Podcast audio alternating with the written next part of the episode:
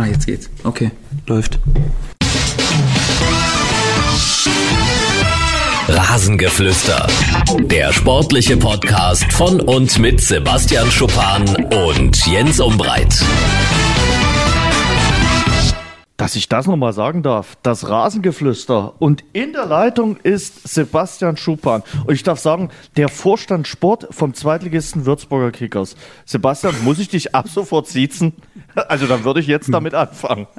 Nein, aber das fühlt sich auf jeden Fall richtig komisch an, gerade, mhm. dass du sowas sagst. Ähm, und wie gesagt, wir haben ja gerade schon hier bei den äh, Toneinstellungen, da, das hatte ich schon vergessen. Also Schande über mein Haupt, wie, wie schlecht ich vorbereitet war jetzt ja, hier. Aber, ja, in, in, einer, in einer Woche vergisst man das mal schnell. Also ich frage mich ja, ich wach manchmal wirklich nachts auf und frage mich, was war am 29. Juni in meiner Verabschiedung äh, falsch, als ich gesagt habe, Sebastian, wir hören uns, wir wissen noch nicht genau wann, aber wir hören uns. Und dann ein geschlagenes, knappes halbes Jahr später, genau ein halbes Jahr später, hören wir uns wieder. Kinder, wie die Zeit oh vergeht.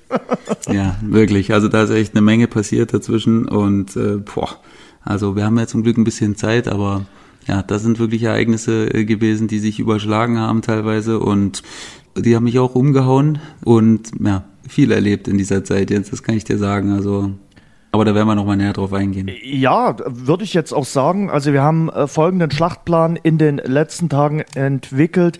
Wir werden jetzt zwei Folgen noch aufzeichnen und äh, werden es nochmal so schön wie möglich machen. Wir haben uns jetzt nochmal ein Bierchen rausgeholt. Keine Angst, es ist jetzt nicht Dienstagvormittag, wo wir früh um halb neun aufzeichnen, sondern wir zeichnen Montagabend auf und da darf man sich, glaube ich, zur Feier des Tages auch nochmal ein Bierchen rausholen. Das ist mein symbolisches Aufstiegsbier für dich, Sebastian, was ich mit dir gerne Anfang Juli gezischt hätte, was nicht möglich war. Das machen wir heute. Und äh, es werden unsere beiden Abschiedsfolgen sein. Aber wir machen das mit viel Freude und mit viel Herzblut, weil ähm, dazu kannst du jetzt auch gleich was sagen. Also ich will ja jetzt hier nicht die Vorrede machen. Als Vorstand Sport äh, bei den Würzburger Kickers kann man jetzt nicht wöchentlich bei einem Podcast mitmachen. Ja, also wenn man die Zeit hätte, dann könnte man vielleicht sogar theoretisch schon, aber es ist wirklich so, dass der Job extrem zeitaufwendig ist mhm. und dass ich momentan ja jeden Tag wirklich erst spät heimkomme und ich einfach jede freie Sekunde, die ich habe, dann natürlich in die Familie stecke, weil die natürlich jetzt ähm, sich extrem umschaut, dass es sich extrem geändert hat, quasi vom Spieler jetzt zu einer Position, wo so zeitaufwendig ist, dass man es eigentlich überhaupt nicht miteinander vergleichen kann und deswegen ja, also geht's von der Zeit her einfach nicht. Also, das Rasengeflüster wird es weitergeben. Wir werden äh, auch im Jahr 2021, ich muss mal kurz über nachdenken, ja, 2021 wird das irgendwie weitergehen. Äh, ich versuche es weiterzumachen mit Interviews, vielleicht mit unterschiedlichen Gesprächspartnern und vielleicht ist ja in größeren Abständen auch Sebastian immer mal wieder mit an Bord. Das werden wir sehen. Auf jeden Fall, ich will unsere Idee nicht einschlafen lassen. Äh, die Idee, die irgendwann, ich habe mal nachgeschaut, im äh, Herbst 2017 aufkam.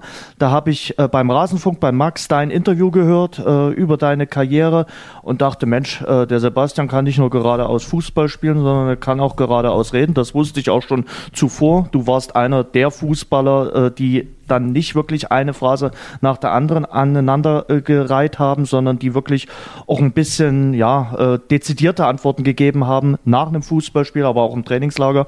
Und dann haben wir uns zusammengetan, haben um äh, Sommer 2018 dieses Projekt gestartet und äh, ich sage dir ganz ehrlich, ich freue mich jetzt wirklich noch auf diese zwei Folgen, die wir gemeinsam bestreiten werden.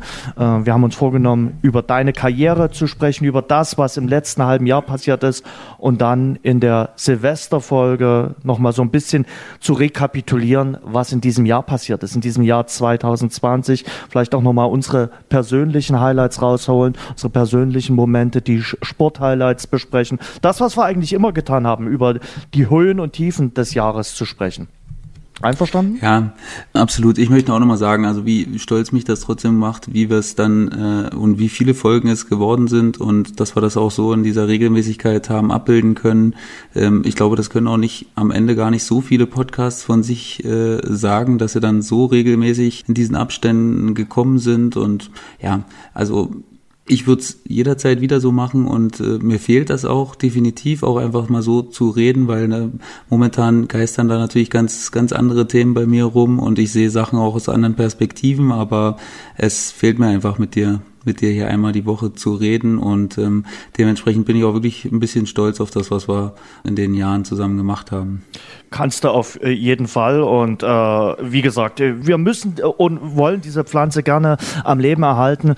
Ich habe natürlich mitbekommen und wir haben mitbekommen, äh, was so abging, auch in den sozialen Netzwerken. Äh, das ist ja nun heute äh, in dieser Zeit so an der Tagesordnung, dass dann auch gerne mal gemotzt wird. Und ja, sicherlich, wir, also ich habe es ja auch äh, immer mal wieder gesagt, das tat und tut mir auch alles leid, dass wir uns ein halbes Jahr lang nicht so wirklich äh, melden konnten. Aber äh, alleine werde und wollte ich äh, das Rasengeflüster nicht machen. Und äh, deshalb hat es erst heute wieder geklappt. Und wie gesagt, ich wollte und das war mir wichtig, mit Sebastian das Ganze, unseren Part auf jeden Fall zu einem Ende führen. Und ich glaube, das wird uns gelingen und das werden wir jetzt äh, auch äh, gestalten. Und ja, Sebastian, lass uns mal in Medias Res gehen, wie es immer so schön heißt. Was war denn eigentlich los? Also ich erinnere mich, ich, spule noch mal ganz zurück. 4. Juli 2020. Ich habe den Schluss verfolgt. Du verwandelst den entscheidenden Elfmeter gegen den Hallischen FC. Jubel, Trubel, Heiterkeit in Würzburg. Dann haben wir kurz überlegt, ob wir vielleicht irgendwie noch mal aufnehmen. Und dann war aber lange Zeit gar nichts. Ja, also klar.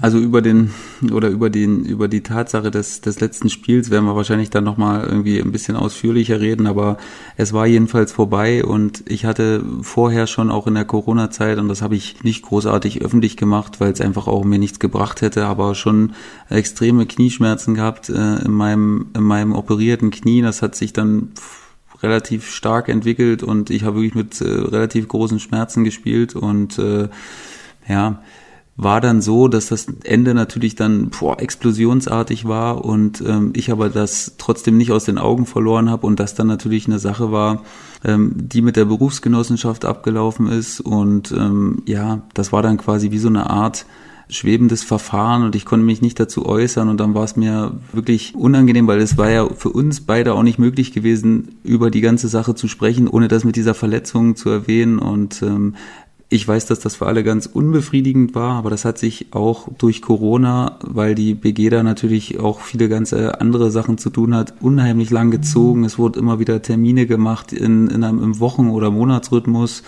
Und ähm, dementsprechend konnte ich auch, wenn ich wollte, mich dazu nicht so gut äußern. Und das hat sich dann eben aufgeklärt, erst relativ spät, dann kurz mhm. bevor äh, ich dann angestellt wurde von den Würzburger Kickers und äh, ja, dann ging es Schlag auf Schlag und äh, es hat mir definitiv sehr leid getan. Du warst vor allen Dingen der, der mir am meisten leid getan hat, weil du halt in der Schwebe hingst so ein bisschen und natürlich den Sachverhalt, den kann man eigentlich auch nicht so richtig nachvollziehen, weil ja keiner in so einem Prozess richtig drinsteckt, keiner kann sich da reindenken, aber das ist eben ja, da geht's eben äh, um, um Sachverhalte, um Verletzungen und um äh, Nachberechnungen und ganz viele Sachen, was halt sehr kompliziert ist. Und äh, ja, das habe ich auch nie verlangt, dass das irgendjemand sehr gut nachvollziehen kann, aber es tat mir im Endeffekt unheimlich leid und äh, äh eben mir waren da leider aber so ein bisschen auch die Hände gebunden. Von daher, ja, ist es einfach ein bisschen, ein bisschen schwierig gelaufen, aber ich hoffe, dass wir jetzt da noch ein bisschen Licht ins Dunkel bringen konnten und einen schönen Abschluss finden können. Definitiv. Also wie gesagt, auch unsere Kommunikation war dann manchmal sicherlich auch schwierig, weil der eine vom, vom anderen nicht so richtig wusste. Wir haben zwar da auch immer mal, äh, ja, das so äh, angedeutet, aber es ist natürlich für jemanden, der nicht dort direkt drinsteckt, das dann immer äh, schwierig, äh, das alles nachzuvollziehen. Und ähm, das war nicht immer einfach. Dann kommt noch Corona dazu. Wir wissen alle, das ist äh, mit 2020 ein spezielles Jahr. Und äh, ja, wie Sebastian jetzt schon gesagt hat, für uns war es irgendwie ganz wichtig, das jetzt noch zu einem Ende zu äh, führen, also mit uns beiden zu einem Ende zu führen und euch da draußen auch nochmal ein gutes Gefühl zu geben. Äh, ja, dass wir uns jetzt hier nicht irgendwie verzankt oder verstritten hätten und einfach mal so die Segel streichen. Das ging einfach nicht. Und äh, ich habe es versucht, äh, mit dem einen oder anderen Zwischenruf äh, euch das Ganze ja ein bisschen zu erklären, aber manche Dinge äh, lassen sich dann erst im Nachgang äh, aufklären und äh, das hat äh, Sebastian äh, jetzt versucht und äh, ja, das äh, nehmen wir dann so hin. Was für mich dann eigentlich klar war, als du zum Vorstand Sport berufen äh, worden bist, äh, das es schwierig ist, dann äh, ein, noch einen Podcast zu machen, äh, wöchentlich. Äh, da war die Entscheidung eigentlich äh, quasi gefallen. Aber ich finde es gut, dass du für zwei Folgen auf jeden Fall nochmal äh, zur Verfügung stehst. Und ja, äh, du hast schon gesagt, wir wollen natürlich auch nochmal über die Höhen und Tiefen, über die vor allem vielen Höhen äh, deiner äh, Karriere sprechen. Ähm, ja, ich weiß, äh, das hast du im Rasenfunk damals mit Max schon gemacht, aber jetzt ist ja die Karriere zu Ende. Also wir sind ja jetzt auch nochmal ähm, drei Jahre weiter und ich glaube, das gebührt dir dann auch schon so, weil das Karriereende selbst war ja schon irgendwie anders, weil du hast ja auch damals nach dem Spiel gegen Halle und nach dem Aufstieg nicht so direkt kommuniziert. Ja, das war halt alles auch ein bisschen schwierig, weil ich ja wusste, äh, da wird es noch ein Thema geben. Es war eben unklar, oder der Berufsgenossenschaft war es eben in dem Sinne unklar, ob das denn mit meiner ersteren Verletzung ganz früh aus der Karriere zusammenhängt und deswegen auch dieses Trara, da mussten Gutachten erstellt werden und äh, eben solche Sachen und deswegen habe ich mich nach dem Spiel dann auch, das war extrem schwer für mich, weil es natürlich sehr, sehr emotional war. Ne? Also da wurden Gefühle freigesetzt, die ich so von mir selbst auch noch nicht kannte. Und ähm, das war eben dann schwer, dann irgendwie ruhig zu bleiben und da irgendwie einen Faden zu finden, weil ich eben wusste, da kommt jetzt noch was, wo ich selbst nicht weiß, in welche Richtung das geht. Und ähm, das hat sich dem dann jetzt aber auch gut geklärt und deswegen, ähm, ja, war es wirklich teilweise, es war, es war so ein Mix von wilden Emotionen, aber dann irgendwie auch wieder ein Zusammenreißen und sagen, sich nicht leiten lassen, sondern äh, ruhig bleiben, kühlen Kopf bewahren und ähm, ja, sehr schwer. Nimm uns noch mal mit äh, in den äh, 4. Juli, in die Schlussphase des Spiels gegen den Hallischen FC. Und äh, ja, du hast es äh, sicherlich jetzt auch schon ein paar Mal erzählt, aber es waren ja dann auch deine letzten Minuten deiner Fußballerkarriere und du schießt dort den wichtigsten Elfmeter deiner Karriere. Ja, hm. verrat mir noch mal, was ist dir durch den Kopf gegangen? Wie siehst du das mit einem halben Jahr Abstand jetzt? Äh, nimm uns noch mal mit an diesen Samstagnachmittag. Na, also erstmal muss ich noch mal kurz vors Spiel gehen. Mhm. Da wurde mir schon relativ schnell klar, als ich die Aufstellung gesehen habe, ach du grüne Neune, das wird mega schwer, weil da habe ich keinen äh, Sebastian May gesehen, da habe ich keinen Terence Boyd gesehen, da habe ich keinen äh, Bentley Baxter Bahn auf dem Spielfeld gesehen und ich wusste, okay, äh, die Jungs spielen jetzt nicht und die, die auf dem Platz stehen, also die werden um ihr Leben rennen erstmal, weil die lange keine Chance hatten und äh, natürlich sowas eine extrem gute Motivation ist zu sagen, okay, den äh, spucken wir jetzt mal richtig in die Suppe rein und äh, die wollen hier feiern. Nein, nein, nicht mit uns. Da wusste ich schon, okay, das wird alles andere als ein einfaches Spiel.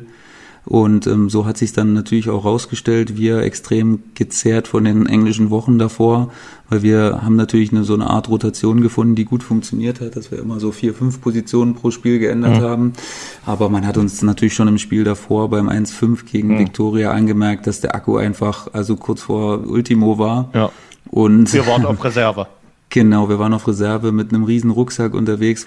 Mich hat's gewundert, dass es nicht schon eher kam, dieses, dieser Druck des was gewinnen Könnens. Ne? Das mhm. kam ja wirklich erst bei uns relativ spät, was mich wirklich erstaunt hat, jetzt auch im Nachhinein, dass wir das so lange so gut durchgezogen haben. Und ähm, ja, das gehört aber dazu, dass halt jede Mannschaft, wenn du dann was gewinnen kannst äh, und kurz davor stehst, dann kriegst du nochmal so eine kleine Flatter.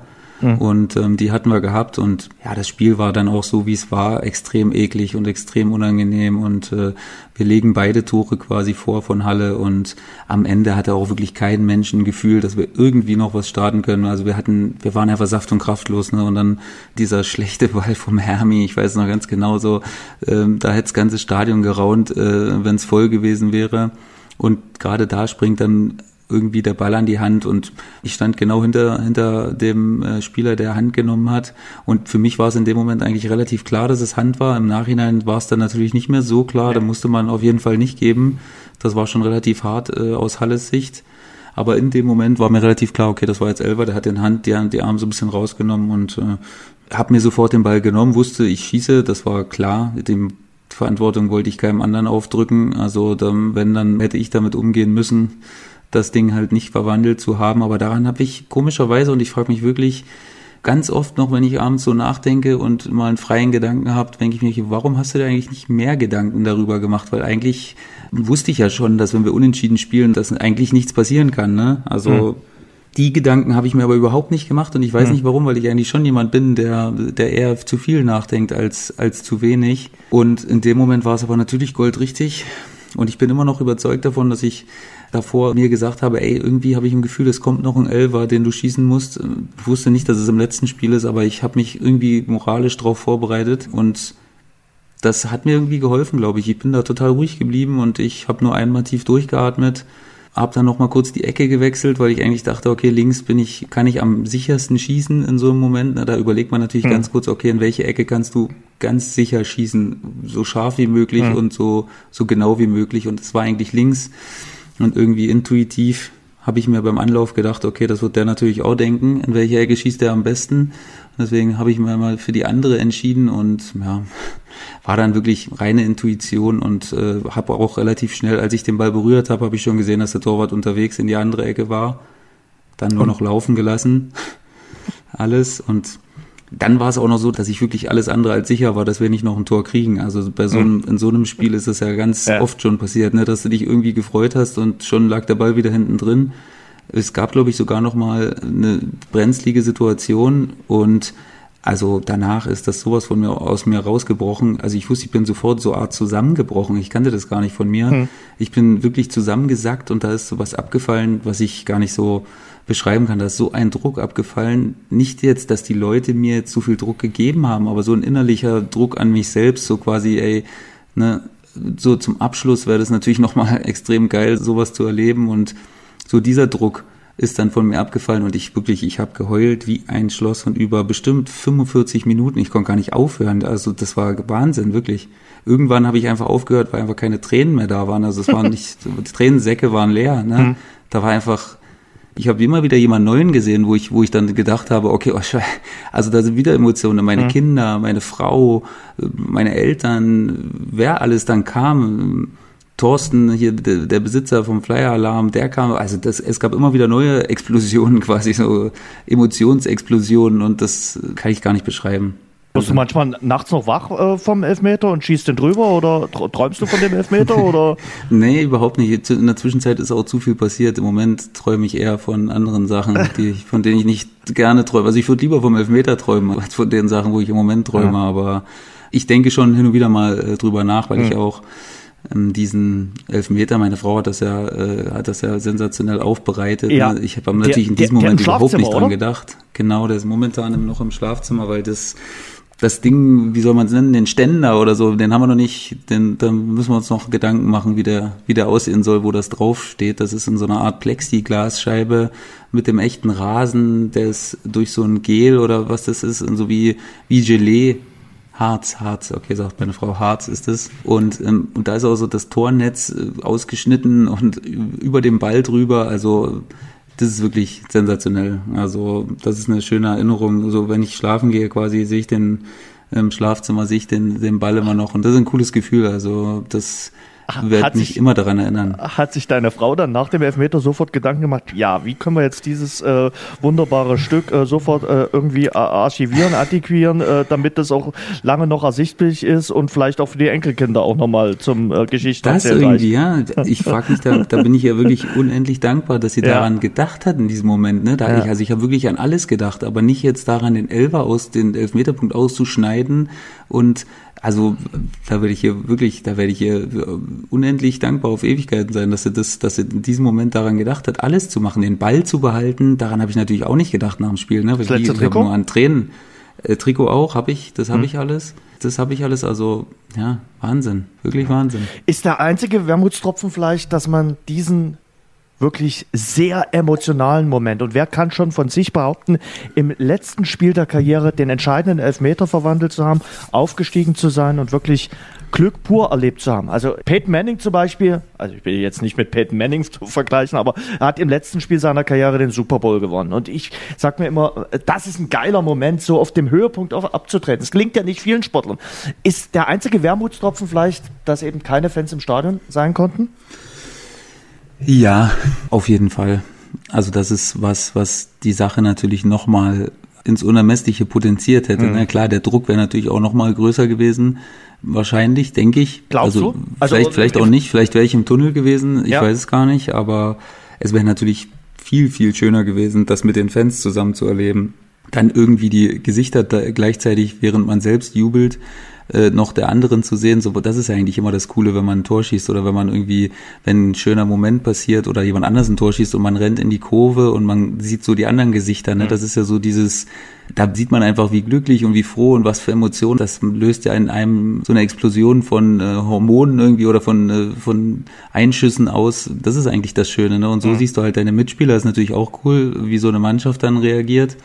Aber mit Fans ist es natürlich äh, ja nicht zu vergleichen. Also das ist schon schade. Klar, auch nachher die Aufstiegsfeier war natürlich Corona geprägt. Ne? Wir haben es natürlich versucht, so gut es ging, aber es war ja natürlich nicht so, wie man normalerweise einen Aufstieg feiern sollte und kann. Wir wollen ein bisschen zurückblicken auf 16 Jahre Profilaufbahn von äh, Sebastian. Ähm, du hast äh, 164 Mal in der zweiten Liga, 180 Mal in der dritten Liga gespielt für Cottbus, Paderborn, Dresden, Bielefeld und Würzburg. Bist fünfmal aufgestiegen. Wahnsinn, wer kann das von sich behaupten? Nebenbei hast du noch ein Fußballmanagement-Studium absolviert. Ähm, also du hast eine Familie gegründet in deiner Fußballerzeit, zweifacher Papa. Also du hast so einiges erreicht. Angefangen hat alles, wenn ich richtig informiert bin, am 10. Dezember 2004. Freitagabend, Heimspiel mit Energie Cottbus gegen den Karlsruher SC. Und in der 76. Minute musste ich ja der Co-Trainer von Energie Cottbus, also der Co-Trainer von Patrick Sander, zugerufen haben an die Ersatzbank und gesagt haben, jetzt kommst du rein, Sebastian. Ja, Thomas Hossmann war es, der jetzige Trainer vom FC Magdeburg. Hm. Der hat mich gerufen und wir kannten uns ja sowieso schon. Ich bin mit seinem Sohn zur Schule gegangen. Also das war schon erstmal ein cooler Moment, dass er mich da in dem Moment äh, geholt hat. Und ja, an das Spiel kann ich mich immer noch gut erinnern, dass ich da schon relativ schnell gemerkt habe, ey, da geht was, das, da kannst du mitspielen. Ne? Du musst halt frech sein und äh, das ist nicht leicht. Die sind natürlich alle schon ein bisschen weiter als du, aber musst halt äh, irgendwas reinwerfen, was, was dich besonders macht. Und das war ja halt damals in Cottbus, hat's ja keiner geschafft, so von der Jugend. Ne? Ich war wirklich, hatte das Glück halt, dass Patrick Sander ganz viele Spiele in der A-Jugend äh, von mir gesehen hatte, äh, als Co-Trainer natürlich von Ede Geier damals, hat er sich da natürlich äh, immer informiert und hat dann halt wahrscheinlich gedacht, okay, wenn ich jetzt mal Trainer bin, dann werfe ich den halt einfach mal rein, ne? der, der hat irgendwie Potenzial und da gehört auch Glück dazu, ne? immer bei jedem zur richtigen Zeit am richtigen Ort sein und äh, der hat mich da halt unheimlich gepusht und ähm, das hat mir natürlich geholfen und dann hat es nicht lange gedauert, dann habe ich auch das erste Mal von Anfang an gespielt mhm. und ja, das waren echt schöne Momente in seinem Heim, in seinem Verein, wo man dann halt äh, aus der Jugend rausgekommen ist ähm, und äh, da schon schöne Jahre verbracht hat, dann da den Durchbruch zu den Profis zu schaffen. Also da ist schon mal der so der erste Step gewesen, so von so einem Traum, der in Erfüllung gegangen ist. 4 zu 1 äh, habt ihr damals gewonnen gegen Karlsruhe. Jean Dandy hat übrigens damals auch einen Elfmeter äh, verschossen, kurz vor Schluss. Ähm, als du reinkamst, stand es auch schon äh, 4 zu 1. Also die Messen waren äh, quasi äh, gesungen. Mit was für einem Gefühl geht man dann aus so einem äh, Abend heraus? Ist, ist man da auch voller Glücksgefühle, wenn man sagen kann, okay, ich habe jetzt mein erstes Zweitligaspiel absolviert? Ja, also das war auch wieder so ein, so ein Mix aus ganz wilden Emotionen. Ich habe meinen Vater dann nach dem Spiel gesehen, da hat er auch äh, geweint nach dem Spiel, weil er hm. einfach auch. Der ja auch selbst Fußballer haben, war. Genau, der war selbst in der DDR in der zweiten Liga gespielt hat der hat da natürlich auch viel reingesteckt, ne? Mhm. Viel, also auch viel aus dem rausgemacht, ne? Viel, viel Zeit investiert, viele Fahrten, mich überall hingefahren, mein Opa dazu noch. Also die waren dann natürlich alle auf der Tribüne und das war schon allein ein schöner Moment für die Familie, das so zusammen äh, zu genießen. Aber da war natürlich trotzdem der Ansporn groß, dann da zu bleiben. Ich glaube, ich habe am selben Wochenende noch in der zweiten gespielt mhm. dann, weil für mich das klar war, okay, jetzt weiter Gas geben, ne? nicht, nicht ausruhen, sondern äh, weiter spielen und sich empfehlen.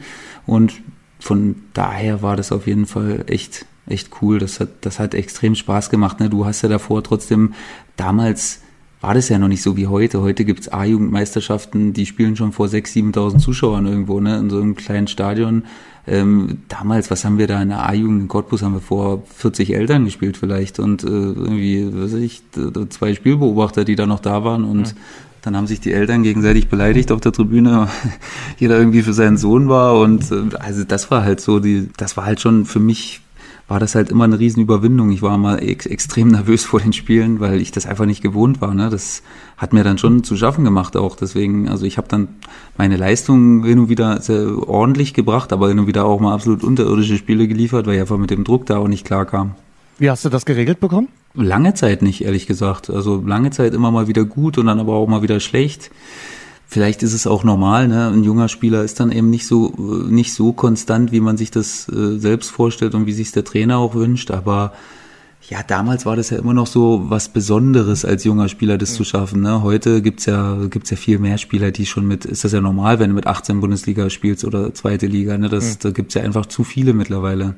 Aber damals war das noch was richtig Besonderes und äh, Du musstest dir ganz anders die Sachen in der Mannschaft erarbeiten. Da würden Jungs heutzutage gar nicht mehr zum Training kommen, wenn die wüssten, was wir da damals alles machen mussten. Also, es gab noch Hierarchien. Ne, es gab richtig Hierarchien, also und ganz klar. Und ich finde auch jetzt im Nachhinein immer noch so, dass das damals gut war.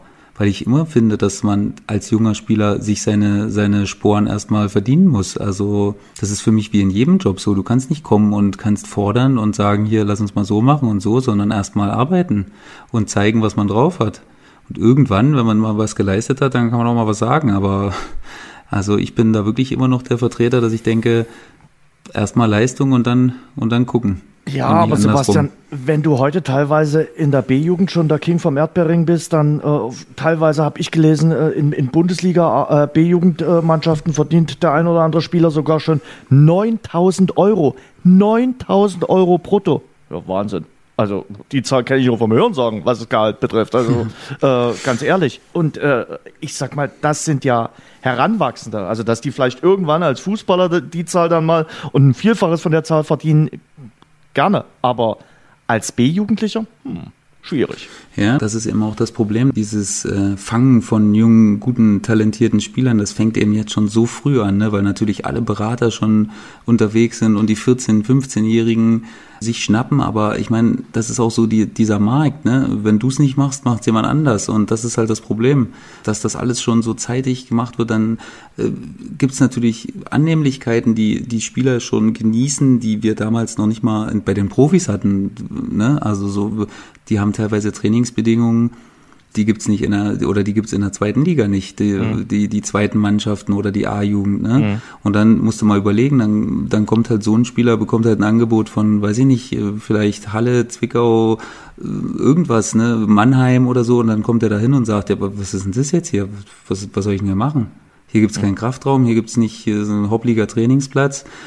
Das ist eben schon ein Problem, dass die Jungs da eben schon sehr zeitig ein bisschen verwätschelt werden, genau, und aber wie gesagt, da ist auch wieder die, die andere Sache, wenn du es nicht machst, dann machen es andere und die Spieler entscheiden sich halt teilweise dafür, weil das denen wichtig ist heutzutage, sich selbst zu verbessern in diesen Regionen und wenn du es nicht anbietest, hast du halt Pech, da kriegst du die Spieler nicht. Das ist halt ein Teufelskreis so ein bisschen ähm, und ich weiß gar nicht so recht, wie man dem entfliehen kann teilweise wirklich ein Fluch und ein Segen. Natürlich will man eigene Spieler hervorbringen und ich merke das ja jetzt hier äh, gerade auch in Dresden, wenn, wenn eigene Spieler es schaffen äh, in die erste Mannschaft, dann ist das immer noch mal ein emotionalerer Moment, als wenn es Spieler schaffen, die äh, gerade erst im Sommer gewechselt sind. Das ist einfach so. Mm, aber natürlich äh, werden die wirklich schon gepampert und äh, verwöhnt und äh, kriegen dort äh, Dinge äh, in, den, in diesen ganzen Nachwuchszentren, wo man sagt, boah, die sind teilweise verwöhnt und äh, ja, der deutsche Fußballnachwuchs an und für sich aktuell ist ja momentan auch kein äh, so großes Prädikatssiegel. Äh, das muss man ja einfach so sagen. Aber lass uns mal zurückkommen äh, zu deiner äh, Karriere, weil da interessiert mich dann doch noch einiges. Ähm, ist so eine Sache, die dich ein bisschen ärgert im Nachgang, dass es nicht geklappt hat mit einem Bundesligaspiel? In Cottbus war ja durchaus die Chance da. Ja, das, das ärgert mich schon. Ich meine, wenn es jetzt ein Bundesligaspiel wäre, weiß ich gar nicht, ob ich mich so viel besser fühlen würde, wenn mhm. ich jetzt irgendwie eins gemacht hätte. Aber ich glaube, ich hätte damals schon das Potenzial gehabt, wenigstens ein paar zu machen, wenn ich mhm. die Verletzung in der Vorbereitung damals nicht gehabt hätte auf die erste Liga. Also wir sind ja aufgestiegen und in der Saison, wo wir aufgestiegen sind, habe ich, ich weiß nicht, ich glaube 24, 25 Spiele gemacht. Nicht das ist der Bestandteil nicht, gewesen. Nicht alle von Anfang an, aber ich wurde halt eigentlich fast immer als Erster eingewechselt. Mhm. Und ähm, da hatte ich ja schon einen Anteil dran und dementsprechend hätte man natürlich davon ausgehen können, dass ich dann auch eine Stufe weiter oben zumindest Chancen als Einwechselspieler kriege.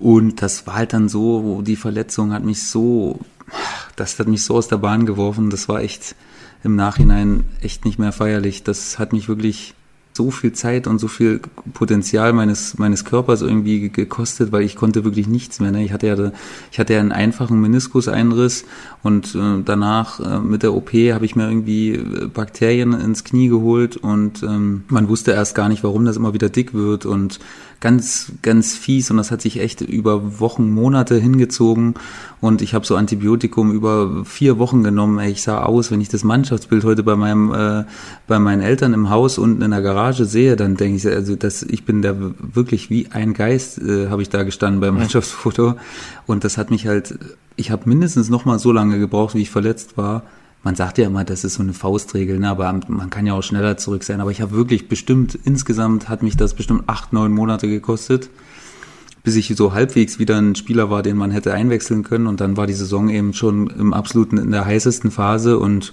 ja, das hat ja dann gut funktioniert. Wir haben ja dann den Klassenhalt geschafft. Und im äh, zweiten Jahr wurde Patrick Sander dann richtig schnell entlassen.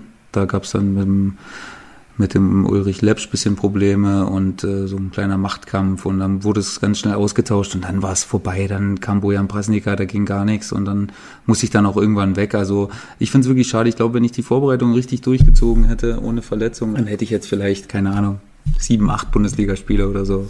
Vielleicht. Mhm. Aber ob ich mich da jetzt viel besser fühlen würde, Jens, ich weiß nicht, glaube nicht.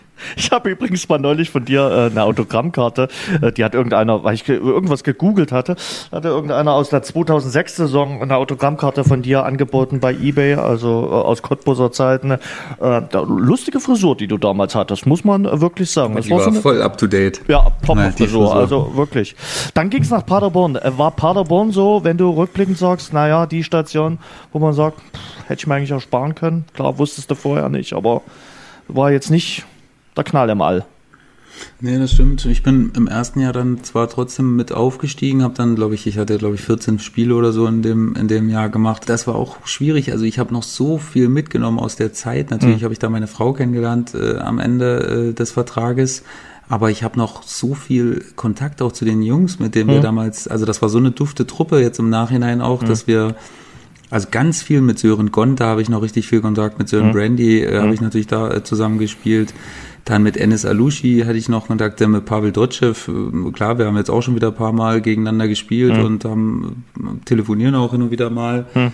Also so, da gibt's noch so viele Spieler, mit denen ich da, äh, wenn ich die sehe, mit Serjan Gewinisik, äh, der ist jetzt Berater, mit dem habe ich damals zusammengespielt und da gibt's so viele Leute, mit denen ich mir einfach, wenn wir uns treffen, äh, freue ich mich einfach. Florian Mohr, mit dem ich immer noch äh, sehr, sehr gut befreundet bin. Also es gibt wirklich unendlich viele Leute, wenn ich die jetzt sehen würde, auch andere, die ich jetzt nicht genannt habe, da würde ich mich richtig freuen einfach. Also von daher sehe ich das gar nicht so als geschenkte oder als verschenkte Zeit an, aber es also war es menschlich, menschlich super, super, aber super. Ähm, sportlich sage ich mal bin ich so. nicht, nee, das lag aber auch an mir so ein bisschen. Ich bin da wirklich nicht so richtig, ich war da natürlich das erste Mal weg, das ah. äh, das spielt man immer so ein bisschen herunter, aber das hat schon irgendwie was hinterlassen bei mir irgendwie. Ich war da mit mir selbst auch nicht so richtig im Reinen irgendwie.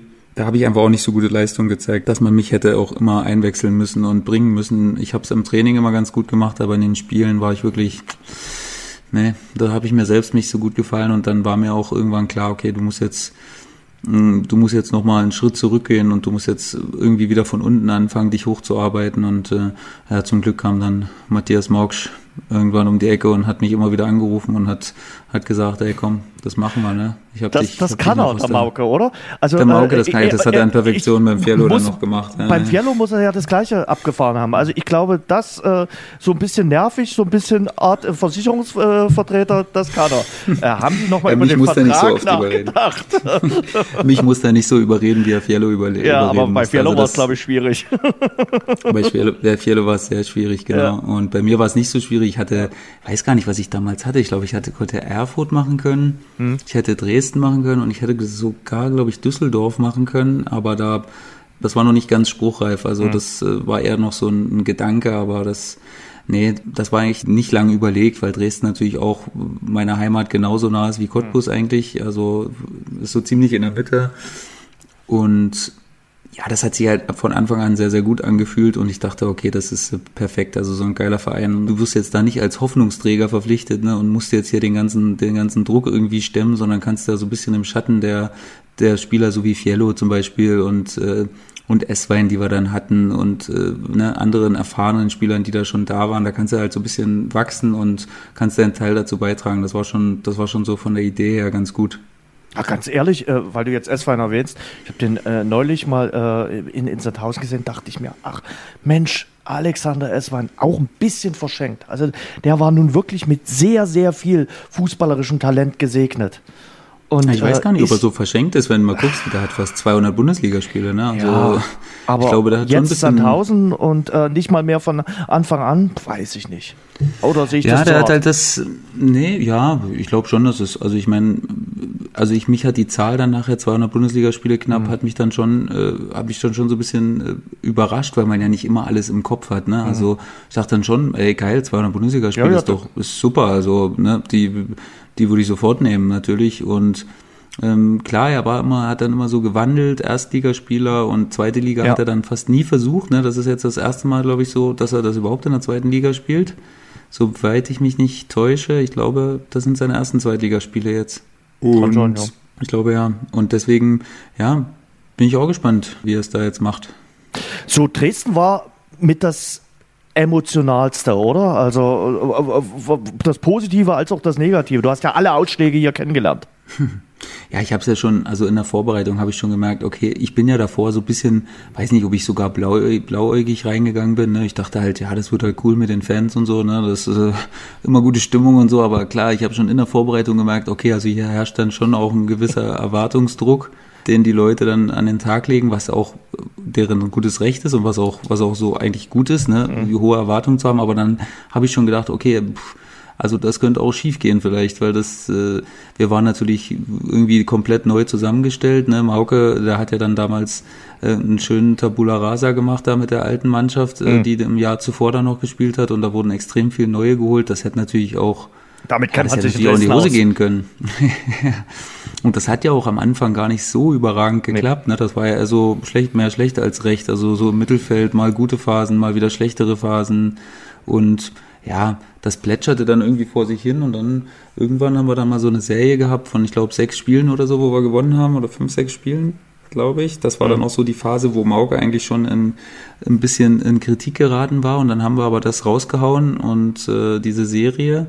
Und ähm, ja, da haben wir dann so gemerkt, okay, na, vielleicht, wenn die anderen nicht wollen, dann machen wir es doch am Ende. Ja, dass dann nochmal der Trainerwechsel, der hat uns da echt nochmal hart getroffen, weil Mauke auch echt, Mauke war ja irgendwie so ein, ja, wie soll man sagen, nach außen hin so ein bisschen so ein Kauz, ne, so ein bisschen kauzig, so ein bisschen äh, brumbeerig äh, dahergekommen, aber innen so, also ich fand Mauke mal extrem cool, muss ich sagen. Der hatte halt so eine eigene Art, auch ein bisschen alte Schule, hat mir immer gut gefallen und wir haben auch letztens mal telefoniert. Also ich habe mit Mauke immer noch äh, regen Kontakt, wenn ich sehe, dass er irgendwo ein gutes Ergebnis erzielt hat oder irgendwo nochmal, auch wo er jetzt bei Lotte war, habe ich ihm gratuliert und habe hab mich gefreut für ihn. Also, aber ich glaube, dort hat er nicht hingepasst. Ähm, Mauke, nee, ist, ist, Mauke ist, glaube ich, ent, äh, entschuldige, dass ich das jetzt so sage, ein Ossi. Also und der passt hier eher in den Osten als ich sag mal nach Lotte. Wobei äh, in Lotte hat ja auch die, die Fußballlehrerin nicht funktioniert. Also von daher muss ich äh, Mauke da nichts vorwerfen lassen. Aber Ralf Lose hat es dann einfach laufen lassen? Also, weil du sagst, naja, ich hatte jetzt nicht den Eindruck, dass euch dieser Trainerwechsel dann gehemmt hat. Also, weil mit Ralf Lose ging es dann äh, schnurstracks so weiter. Ja, nee, ich glaube, Ralf Lose war der perfekte Mann in diesem Moment. In ich weiß Moment. gar nicht, ob, hm. ob, ob Steffen Menze das dann damals so bewusst gemacht hat mit Ralf Loses hm. Art dann halt, weil der halt so, der hat schon den Druck von der Mannschaft äh, genommen, ne? das muss man schon sagen, mit seiner Art so, dass er gesagt hat, Männer, ruhig bleiben und ne, wir machen das und hat halt gut zugeredet. Also das war schon, das war schon cool, das hat er schon, das hat er schon gut gemacht äh, und ja, da hat das dann so ein bisschen laufen lassen, möchte ich nicht sagen, aber der hat uns halt machen lassen. Ne? Also der hat gesagt, hey Männer, ich weiß, dass ihr das hinkriegt und ja, macht einfach, macht euer Ding und dann hat er den Druck so gut von uns weggehalten und ja, dann hat es echt in einem dramatischen Finish hat es dann gut funktioniert. Osnabrück. Also Osnabrück äh, werde ich immer wieder äh, mitnehmen. Also dieses Spiel, äh, beide Spiele zu kommentieren, aber das Rückspiel sowieso. Also das war ja äh, großartig. Dann auch Offenbach, ne? Offenbach ja, war schon Offenbach erstmal eine, eine, eine Hausnummer. Ja, Ja, also äh, auf jeden Fall. Also die ganzen letzten zwei, drei Spiele, das waren ja alles äh, Nummern. Du hattest ja eigentlich in Babelsberg, also für die, die jetzt nicht so mit Dynamo-Form sind, äh, spielst du unentschieden und äh, hattest eigentlich alles vergeigt am drittletzten Spieltag. Und äh, Rot-Weiß Erfurt äh, holt dich dann nochmal zurück aufs äh, Silbertablett. Ja, äh, es war verrückt und auch eine sehr geile äh, Aufstiegsparty, an die ich mich sehr gerne erinnere äh, auf dem Altmarkt. Also da muss man sagen, das war ziemlich weit vorn, was äh, Aufstiegspartys äh, betrifft. Also ähm, das war schon äh, krachend. Aber du hast Dresden eben doch anders erlebt. Äh, ich sag mal, Abstieg damals zweite Bundesliga, das ist, glaube ich, nicht das, was man sich so äh, als erstes äh, Fußballerlebnis vorstellt. Nein, da habe ich auch immer wirklich noch ganz genaue äh, Erinnerungen daran, weil das einfach so ein wie so ein schwarzer Fleck in der Laufbahn ist.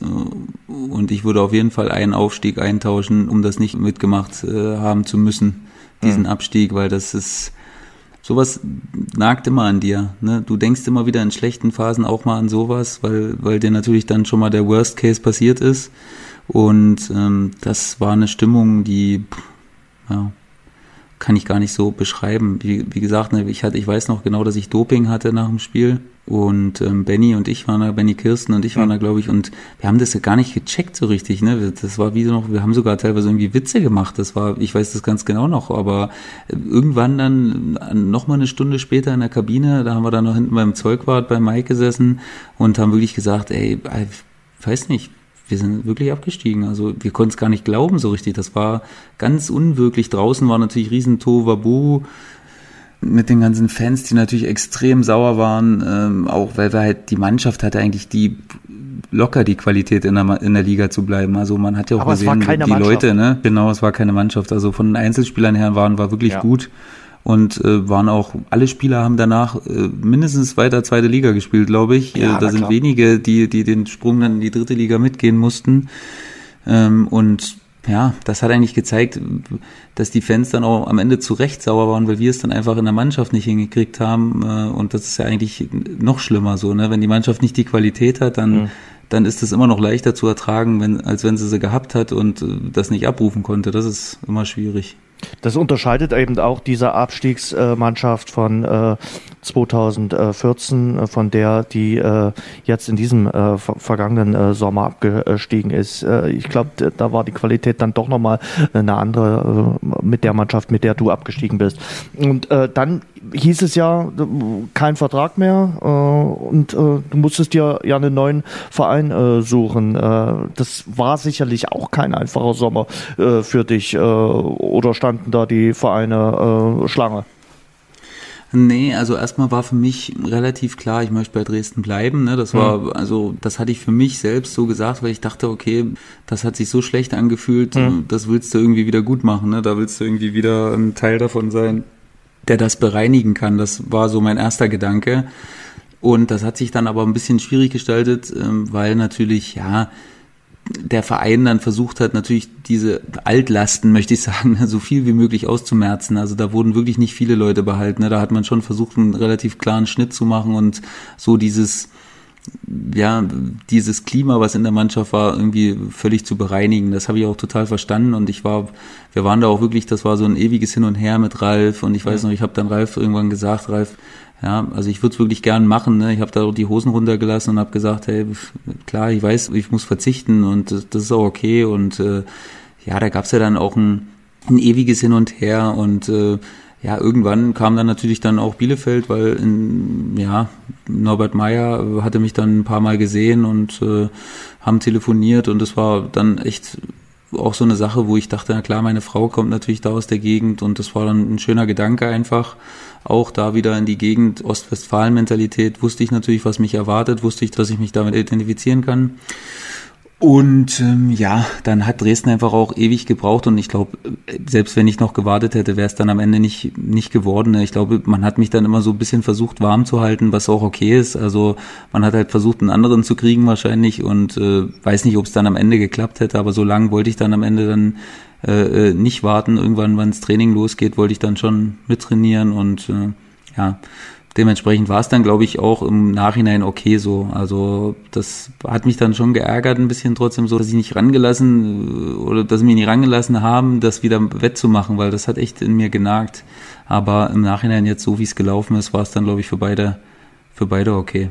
Bielefeld äh, vor allem natürlich auch aufgestiegen, aber da auch äh, die Pokalgeschichten, die ihr da geschrieben habt, bis ins Halbfinale vorgedrungen. Ja, das Jahr war das Jahr war vielleicht so das Schönste in meiner ganzen Karriere. Karriere sage ich gar nicht so gern, Laufbahn. Karrieren haben andere. Das war wirklich, da wurden wir getragen durch so, von so einer Euphorie, was so, was ich gar nicht so richtig gut beschreiben kann, aber das war einfach sensationell, so wie die, der Spirit in der Mannschaft war und wie wir immer dran geglaubt haben, auch diese Mannschaften wirklich ausschalten zu können und wie wir dann in der Liga immer besser waren und ähm, dann irgendwann relativ weit vorweg marschiert sind und uns dann der Fluch, der Fluch des äh, DFB-Pokal äh, Weiterkommens hat uns halt immer wieder so getroffen, dass wir nach den Pokalspielen immer wieder in der Liga verloren haben und deswegen ist unser Vorsprung dann geschmolzen und wir konnten halt nicht den, diesen großen Vorsprung mit ins Ziel nehmen, sondern mussten am Ende sogar noch zittern. Das war halt dann ein bisschen bitter, aber gut, am Ende hat beides sehr gut funktioniert, also von daher war es schon okay, aber es war dann halt auch eine Kraftfrage, ne? Immer wieder Verlängerung, immer wieder ein Elverschießen und dann drei Tage später gleich wieder Liga.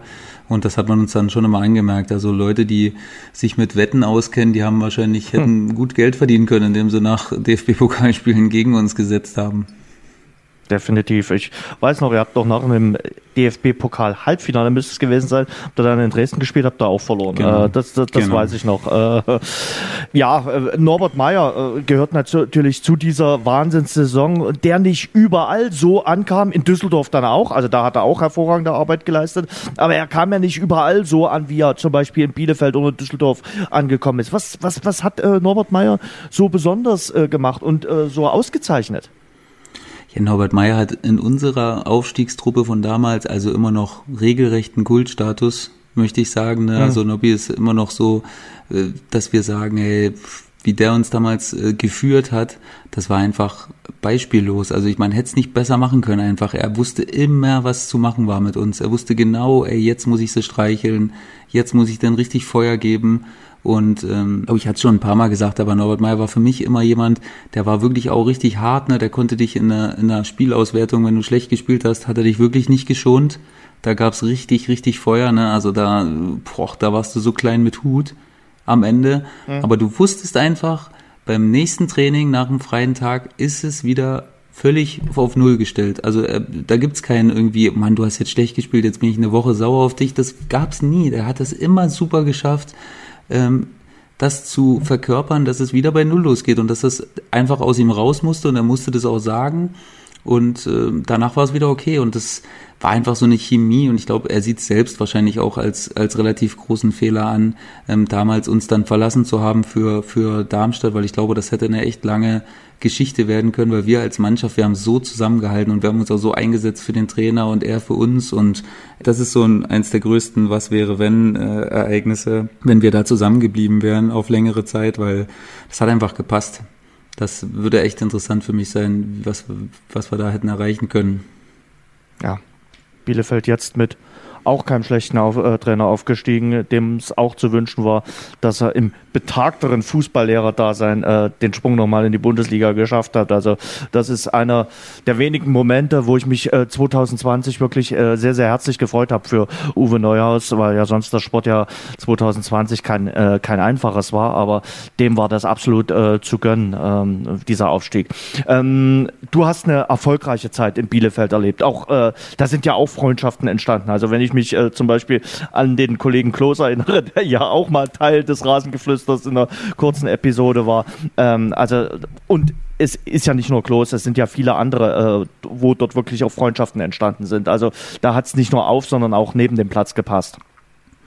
Ja, also da gibt's noch so viele Freundschaften wirklich. Da, also wenn ich Paderborn äh, schon hervorgehoben habe, da muss ich das jetzt nochmal auf eine ganz andere Stufe stellen, mhm. weil da einfach, ja, wir wissen einfach irgendwie alles voneinander und äh, wir können uns jetzt wieder äh, treffen abends äh, zu einem schönen Bierchen oder so, wenn es erlaubt wäre. Mhm. Ähm, und wir würden einfach einen überragenden Abend haben und das würde jeder wissen davor und wir waren auf einer Wellenlänge komplett. Wir haben uns auch mal gefetzt oder so, aber wir wir waren immer auf einer Wellenlänge. Das war halt das war halt wirklich ein besonderer Vibe, den wir da irgendwie in der Mannschaft hatten und ja, viele von denen sind immer noch extrem gute Kumpels, äh, mit denen wir wirklich regelmäßigen Kontakt haben und wir beobachten uns auch gegenseitig immer wieder, was der andere macht und schreiben uns und das ist einfach das ist einfach schön, sowas, sowas vergisst man nie und äh, ja, ich habe mich natürlich in dem Sinne genauso für die Jungs gefreut, dass die, dass die aufgestiegen sind, aber die konnten eben dieses Erstliga-Erlebnis auch nicht so feiern, wie es ja. eigentlich sein würde und die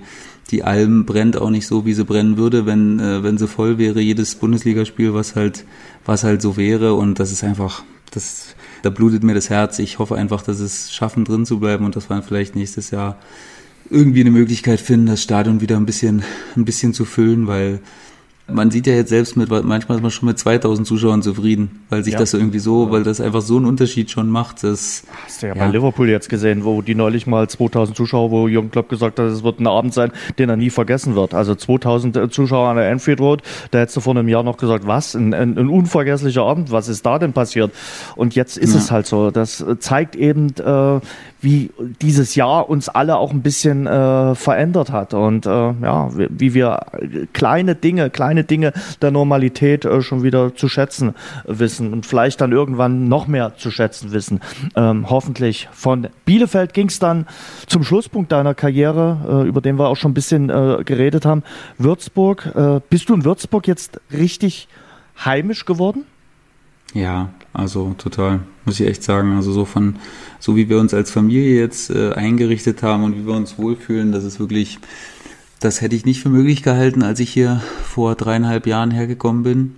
Ich glaube, meine Frau hat es auch nicht für möglich gehalten, dass uns das mal so gefallen wird und dass wir uns hier mit den, äh, mit den Gegebenheiten so gut äh, identifizieren können und die Leute hier so ins Herz schließen können klar, wenn du natürlich Erfolg hast, geht alles ein bisschen leichter. Da siehst du auch alles durch eine, durch eine rosa-rotere Brille quasi, aber äh, trotzdem, also uns gefällt's ja einfach. Das ist einfach, wer hier noch nicht war, der weiß auch nicht, dass Würzburg so eine schöne Stadt ist, weil man eben damit nicht so viel verbindet, außer, keine Ahnung, Dirk Nowitzki vielleicht, wenn man sich ein bisschen auskennt, aber sonst weiß eigentlich nie jemand, mit dem ich spreche, ey, wie ist Würzburg eigentlich, ne? So, wenn ich jetzt neue, neue Spieler zum Beispiel, wie ist Würzburg wenn ich denen das mal zeige, ja, schön, eigentlich richtig schön, wirklich. Also eine richtig gemütliche Stadt, eine malerische Stadt mit der Festung überm, über Main, äh, der durchs Zentrum läuft und also man kann sich hier einfach extrem wohlfühlen. Auch Leute, die aus größeren Städten kommen, sagen, ey, das ist einfach eine coole Stadt.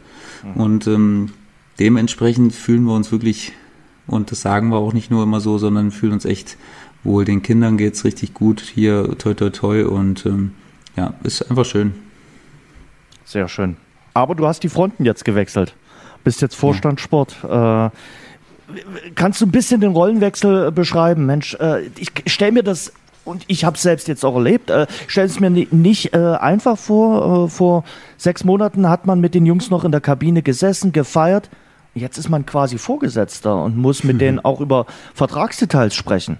Ja, ich meine, dafür gibt es ja immer noch Berater, ne? aber klar, man muss natürlich Gespräche führen. Ja, das aber du teilst ja über den Berater auch dem Spieler irgendwas mit. ja, klar.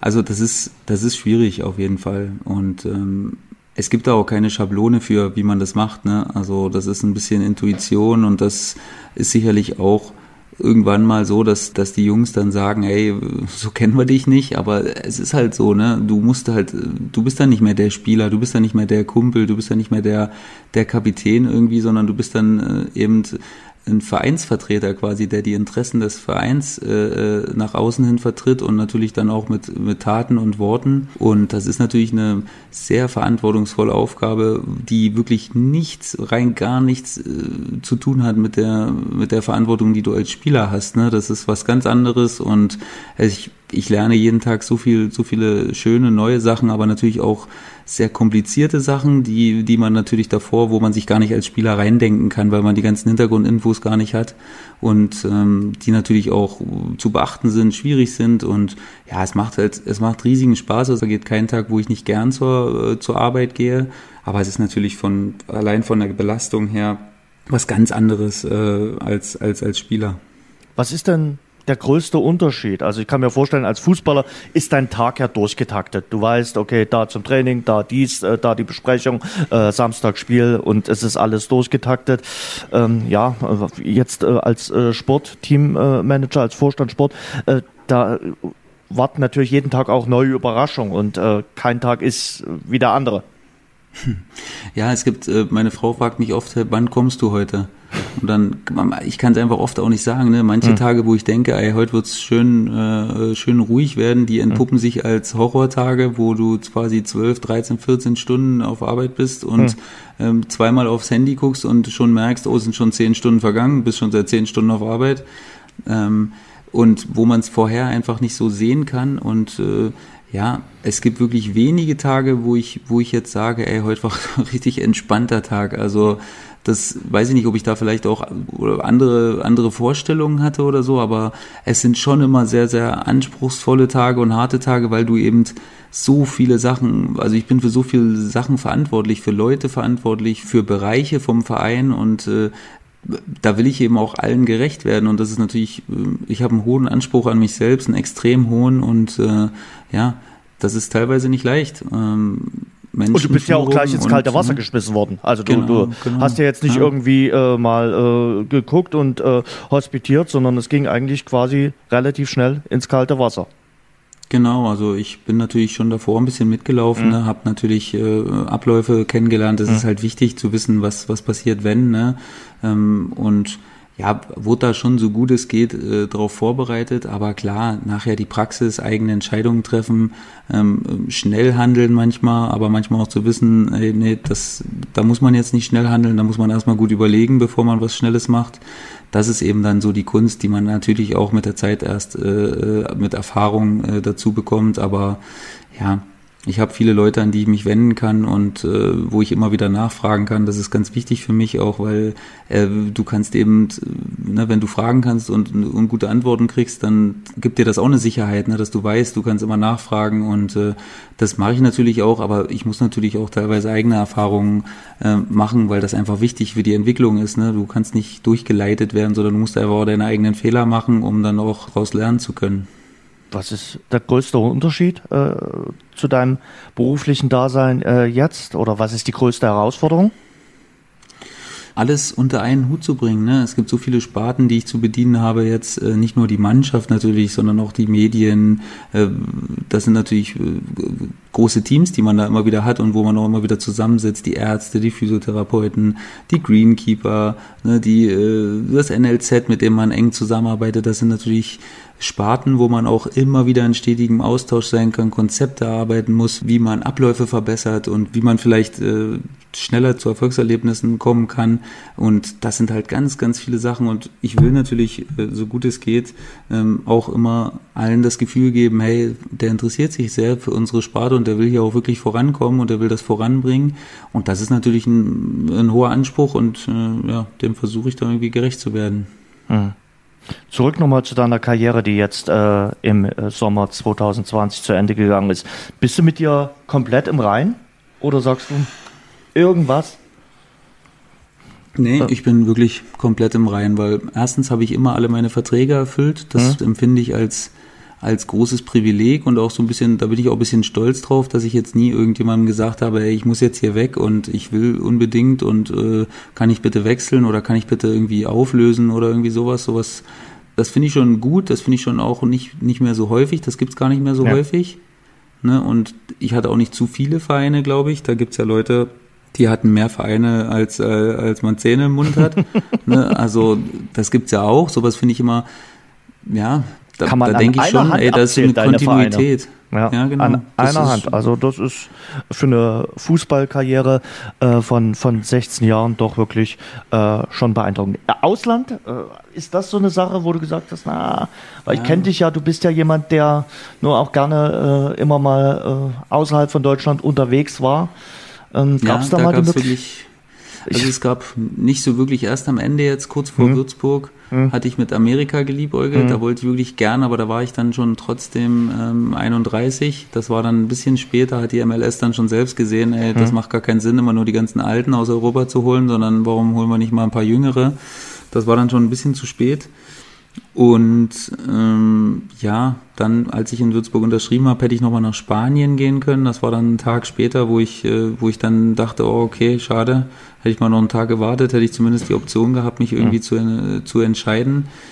Ähm, das wäre sicherlich auch für Sprachkenntnisse und so und für uns als Familie auch nochmal eine, eine Erfahrung gewesen. Aber mit dem Wissen, wie es jetzt gelaufen ist, äh, weine ich da jetzt ja nicht großartig hinterher. Also das ist schon, das ist schon okay. Die Nachspielzeit. Ein paar Fragen habe ich noch äh, zur Karriere. Was hing denn in deinem äh, Spind für ein Foto? In meinem Spind? Mhm.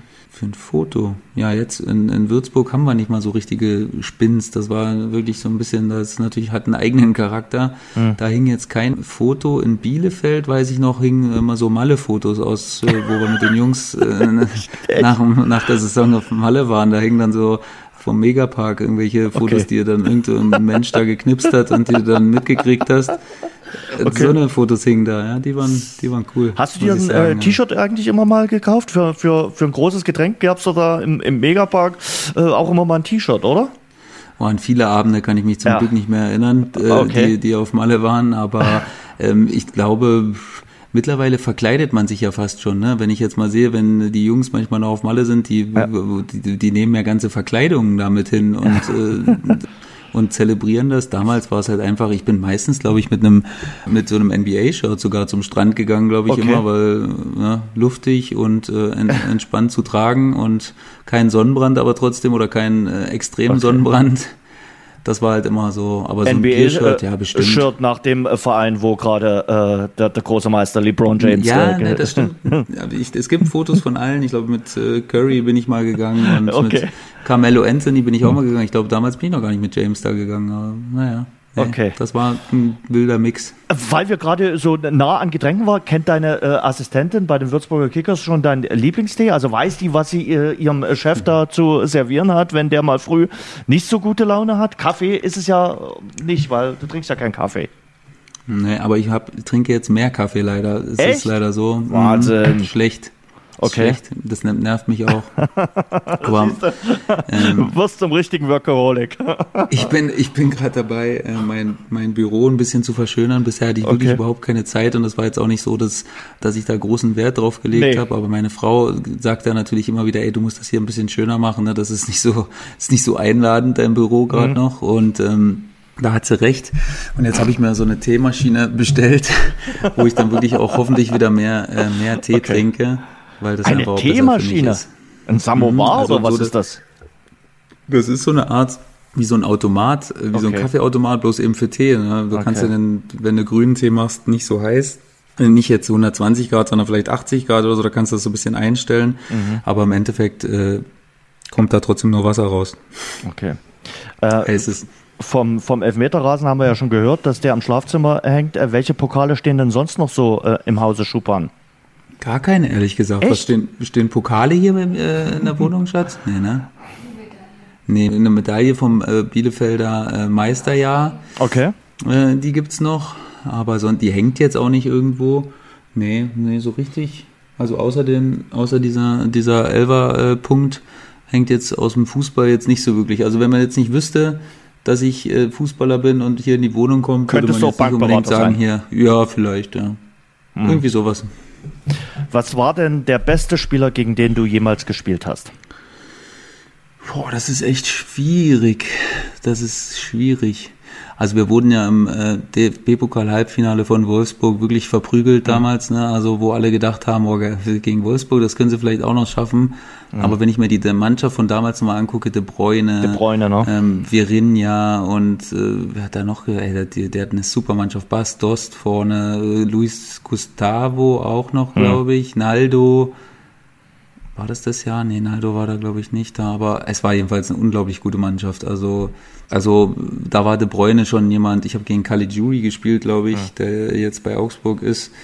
Also das war schon, das war schon eine Top-Mannschaft, aber so in dem Jahr, ich glaube, es war mit Dynamo, äh, Mario Götze einfach da in dem Dortmunder Pokalspiel, was wir hatten, wo dann äh, so unschöne Ausschreitungen dann waren. Aber da war Mario Götze so äh, in dem Modus, wo du dachtest, okay, das gegen den kannst du einfach gar nichts machen. Also Mhm. der läuft einfach an dir vorbei und du stehst wie ein, wie eine Zinn, wie ein Zinnsoldat Mhm. ähm, und läuft einfach durch Slalomstangen durch. Ich glaube, das war schon so ein Spieler, wo ich dachte, okay, das ist was ganz anderes als das, was du machst. Also du versuchst mit dem Ball da ein bisschen was zu machen, aber der, der ist mit dem Ball verheiratet einfach und äh, der, der kann alles, was, was du kannst, bloß noch fünf Klassen besser.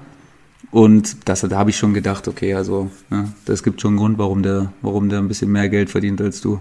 Ich glaube, der hat damals auch getroffen gegen äh, Dresden. Der und Lewandowski, oder? Genau, der und Lewandowski kann sein. Ja, wir gegen Lewandowski hast du auch gespielt, gegen den Weltfußballer. Wahnsinn. Ja. Schuppi. Ja, Stark. Also, ja, das war ein schönes Erlebnis. äh, ja. Selbst dein bestes Spiel? Auch schwierig. Auch schwierig. Ich glaube, in den DFB-Pokalspielen mit Bielefeld habe ich schon echt gute Spiele gemacht damals in den, gegen Bremen war gut, gegen Gladbach war gut. Ja, das waren schon Spiele, wo, puh, ja, mit Würzburg war es dann anders. Mit Würzburg hatte ich auch äh, gefühlt Spiele, wo ich dachte, okay, so hättest du früher nie spielen können. Äh, das, da hast du einfach eine Abgeklärtheit gehabt, die, die du früher nicht hattest. Aber das war natürlich dann nochmal gegen, in den Pokalspielen nochmal ein anderes Level auch nachher. Und deswegen würde ich schon sagen, dass das so die, die Pokalspiele waren, wo ich da echt, da bin ich echt teilweise über mich hinausgewachsen. Dein schönster Erfolg? Ja, war jetzt schon das Ende, glaube ich, wenn man es, vielleicht auch, weil es jetzt am, am, Am nächsten nächsten dran liegt. ist noch, Mhm. ne?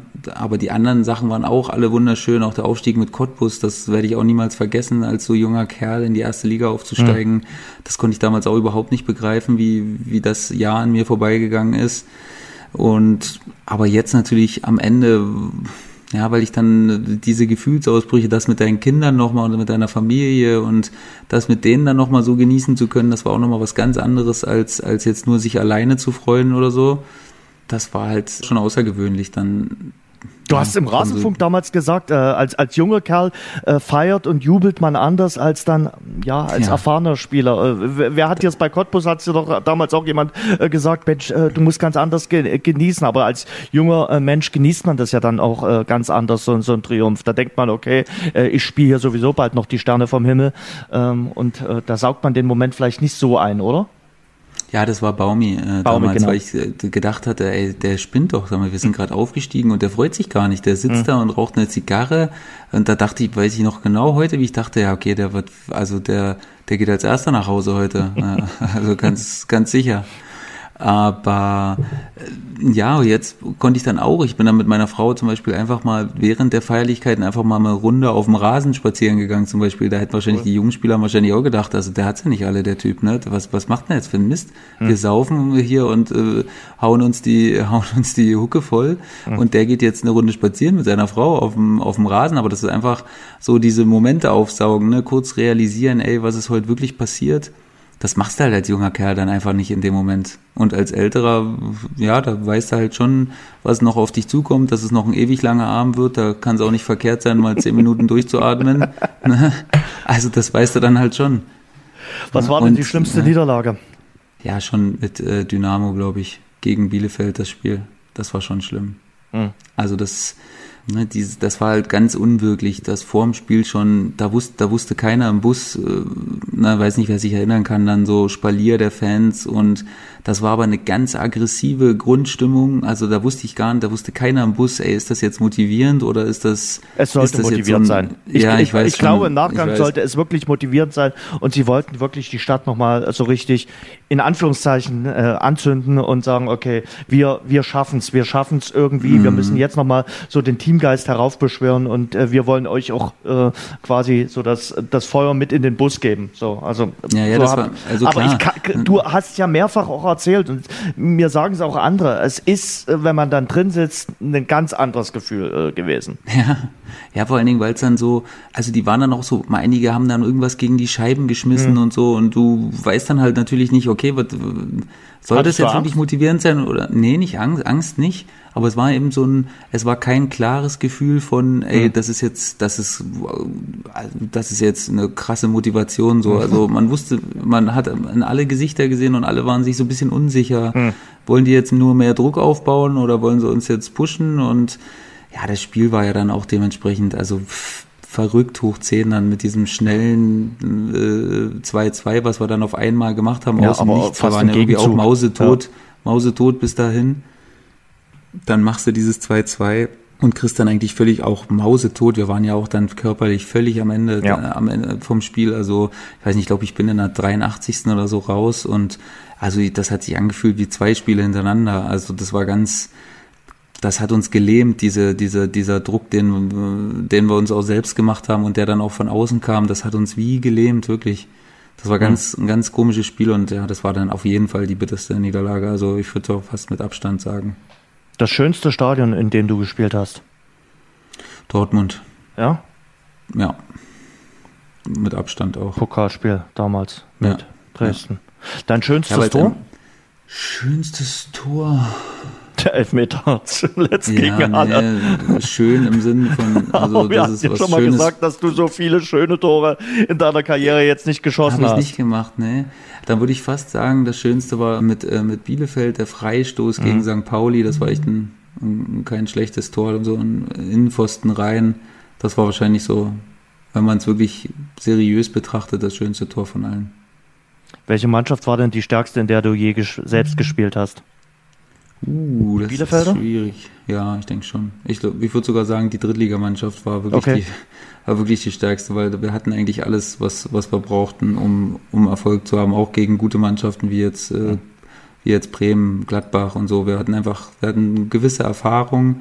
Wir hatten aber auch, äh, viele waren in ihrer Blüte der Zeit quasi und wir waren keine junge Mannschaft, das überhaupt nicht, aber wir waren halt alle so auf dem, auf dem Höhepunkt unseres körperlichen Schaffens vor allen Dingen und auch so mental. Wir waren alle so zwischen 25 und 30 irgendwie. Das war halt wirklich ein guter Mix und äh, das, ja, wir hatten das Gefühl, dass wir echt viele Mannschaften schlagen konnten, außer eben Wolfsburg dann an dem Tag leider nicht. Äh, ich glaube, der ein oder andere weiß es, der Kicker in der zweiten und in der dritten Liga ist weniger mit dem Flieger unterwegs, sondern mehr mit dem äh, Bus, mit dem Mannschaftsbus. Äh, und du hast viele Kilometer und viele Stunden in Mannschaftsbussen verbracht. Äh, Gab es ja. eine äh, Busfahrt, eine Mannschaftsbusfahrt, an die du dich ganz besonders erinnerst? Vielleicht die schönste Mannschaftsbusfahrt? Also Busfahrten sind wirklich so eine Sache, die streiche ich wirklich aus meinem, aus meinem Gedanken, weil das einfach, da habe ich wirklich, ich weiß nicht, wenn das mal jemand zusammenzählen würde, wie viele Stunden ich im Bus gehangen habe, das ist schönste Fahrt. Nee, da fällt mir jetzt wirklich auch keine ein, die, wo, wo ich jetzt so sage, die sticht da raus. Na klar, wenn du jetzt auf, auswärts aufgestiegen bist, ähm, mit Dynamo sind wir aber geflogen. Zurück. Ihr seid zurückgeflogen von Osnabrück. Mit Paderborn sind wir in Osnabrück auch aufgestiegen. Das war aber nur eine ganz kurze Fahrt. Das war auch nicht so wirklich einprägsam. Nee, also so jetzt mit Würzburg, die Rückfahrten auch von den Spielen waren immer ganz cool wegen der, wegen der Musik halt. Also mhm. teilweise cool, teilweise auch nervig, weil ich nicht mhm. telefonieren konnte. Und jetzt äh, bin ich ja zum Beispiel jemand, der Busfahrten extrem ablehnt. Also ich fahre ja immer mit dem Auto und also niemals fahre ich mit dem Bus mit, weil ich dachte, okay, also du bist genug Bus in deinem Leben gefahren. Also da fahre ich auf jeden Fall immer mit dem Auto. Da kann ich auch ein bisschen arbeiten, kann ich ein paar Telefonate machen. Ähm, das das äh, vermeide ich tunlichst. Also da werde ich nicht mit dem Bus mitfahren. Mhm. Äh, dass du ein Reiseexperte bist, das haben wir im Rasengeflüster auch immer mitbekommen. Äh, was war denn das beste Hotel, in dem du als jetzt nicht Privatperson, da gab es sicherlich auch das eine oder andere äh, in dem einen oder anderen Land, aber das beste Hotel, wo du als Fußballer unterwegs warst, sicherlich irgendein Trainingslager, oder? Ja, das war mit Cottbus, glaube ich, in Dubai, als wir im Trainingslager Echt? waren. Damals war, de, war das Portemonnaie noch sehr groß bei Cottbus, was Trainingslager auf Hat die Sparkasse anging. gezahlt. Da hat, nee, da hat der, der Klaus Starbach, da gab's ja das, äh, den Waschmaschinenskandal, dass das in der Waschmaschine da irgendwie vorgeholt hat. Also wir waren ja, wir waren ja damals äh, wirklich äh, in Dubai und das war mein erstes Trainingslager im Profibereich. Okay. Also das war natürlich echt einprägsam und das waren für mich damals war das ein absolutes Sensationshotel. Ne? Da gab's Essen, ich habe gegessen, bis bis mir aus den Ohren rauskam.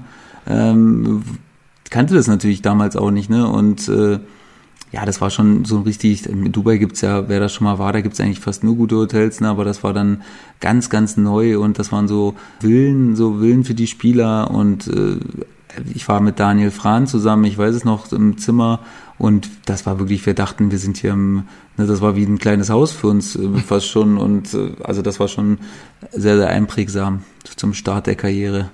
Wahnsinn. Und hast du eigentlich äh, früher selbst Manager-Spiele gespielt und dich dabei selbst aufgestellt? Nee, habe ich wirklich nie gemacht und es kam mir auch nie in den Sinn, auch mit FIFA oder so. Ich war nie der Und, und auch so Kicker-Manager-Spiel und so, äh, auch, auch nicht selbst nicht. gemacht? Wirklich, wirklich so gut wie nie. Also das kam mir überhaupt nicht in den Sinn. Entweder haben wir Karten, bei Dynamo haben wir echt viel Karten gespielt, was ich auch vermisse. Das war echt eine coole Sache. Immer mit Florian Jungwirth, Robert Koch und äh, Wer war noch der vierte? Mike Kegel hat oft hat öfter mal mitgespielt. Wer war noch? Äh, Lars Jungnickel, genau, nee, wir vier. Wir waren, eine, wir waren eine, meine Frau muss wieder helfen. Mann. Mike Kegel hat gar nicht mitgespielt. Jungwirt, Koch, Jungnickel, Schuppan. Mhm. Wir haben immer Skat gespielt. Und das waren echt, das waren coole Fahrten, muss ich sagen. Dass das deine Frau nee. besser weiß als du, das ist auch interessant. Ja, das ist ein Wahnsinn, wirklich. Aber das ist mir gerade echt. Er ist Sehr eh schön. einige Sachen besser als ich. Sehr schön, hoffentlich nicht alles. Ähm, ich glaube, wir haben eine schöne Rundfahrt gemacht äh, über die Karriere von dir, Sebastian. Äh, wie gesagt, viel, viel Glück für die Karriere jetzt als quasi Fußballmanager, ja, Vorstand Sport äh, äh, heißt äh, öffentlich als Titel, aber ähm, als der, der jetzt die Dinge zu ordnen hat. Wir werden in der Abschlussfolge sicherlich auch ein bisschen über die Würzburger Kickers, über die schwierige Situation sprechen. Auch euch hat natürlich Corona jetzt mitgespielt, gerade in den letzten Wochen des Jahres. Äh, das soll dann Teil der letzten Folge des gemeinsamen Rasengeflüsters von mir und Sebastian sein. Esel nennt sich immer zuerst von Sebastian und mir sein. Also, gleich sind wir soweit und äh, bringen euch die letzte Folge. Bis dahin. Ciao. Das war das Rasengeflüster. Danke fürs Hören. Und denkt dran, abonniert uns bei Spotify, Apple Podcast, Audio Now und überall dort, wo es gute Podcasts gibt. Mehr Infos, mehr Hintergründe im Netz auf rasengeflüster.de.